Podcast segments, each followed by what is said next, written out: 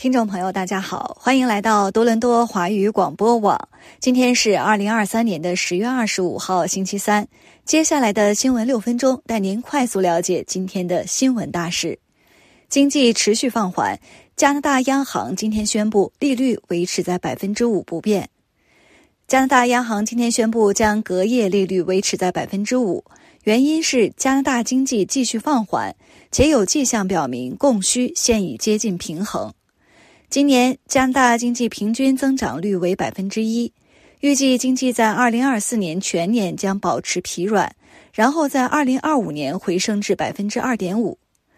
央行在新闻稿中写道：“有更明显的迹象表明，货币政策正在放缓支出，且缓解价格压力。”央行表示，它仍然担心实现百分之二目标利率的进展仍然缓慢，油价高于预期。如果以色列加沙战争持续变成地区冲突，油价可能会上涨，特别是高昂的住房成本正在给加拿大经济带来通胀压力。加拿大家庭支付的租金和抵押贷款费用更高。自去年以来，借贷成本提高了十倍之后，人们开始持观望态度。自二零二二年初以来加息十次后，加拿大央行此次决定将基准利率维持不变，这是央行第二次维持利率不变。在与高通胀和不断上涨的住房成本做斗争时，越来越多的加拿大人涌向了食品银行。温哥华食品银行的一位高管表示，使用食品银行的加拿大人数量创历史新高。大温哥华食品公司首席运营官辛西亚·博尔特表示：“我们看到了父母为了孩子吃饭而不吃饭，我们看到人们已经好几天没吃东西了，我们还看到老年人已经好几个月没有吃过农产品了。”博尔特表示，每年越来越多的人获得食品银行的帮助，而且频率比过去更高，因为低工资和高租金使人们在通货膨胀和其他成本上升之间受到挤压。三月份有近二百人前往食品银行，比去年同月增加了百分之三十二，比二零一九年三月增加了百分之七十八。老年人、单身母亲、低收入员工、领取社会援助的人和移民继续推动食品银行的使用，但今年的报告显示，高收入阶层人士的使用量也有所增加。报告称。超过四分之一的食品银行用户是加拿大居住不到十年的移民，这一比例自2016年以来翻了一番。英国国会指控加拿大航空延迟了一位英国国会议员的登机，只因为他的名字是穆罕默德。Clive Bass 本周在英国国会发言时称，与他一同旅行的英国工党国会议员穆罕默德·亚辛最近在伦敦希斯罗机场被拉到一边接受质询，相当长一段时间，而其他与他一同旅行的国会议员却被允许通行。Bass 告诉国会，亚辛被问及是否携带刀具以及他出生在哪里。最终，这名议员被允许登机。但他在蒙特利尔和多伦多机场再次被盘问。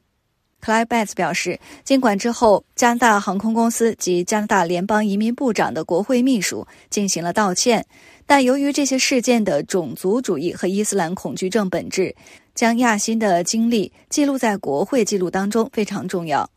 目前，加拿大航空尚未立即回应置评请求，但据 BBC 报道，该航空公司在一份声明中表示，对可能引起的任何不便或困扰表示遗憾，并已联系亚辛道歉。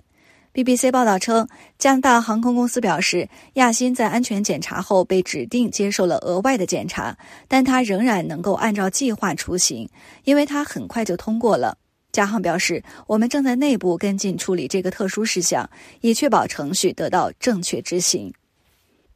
最后来关注一下加拿大联邦空置税。二零二二年一月一号起生效的空置税，绝对是今年报税的焦点之一。简单来说，海外居民或非加拿大人。或私有公司，如果在加拿大持有空置住宅用房，或者没有充分使用该住宅，则需要向联邦政府申报并缴纳百分之一的空置税。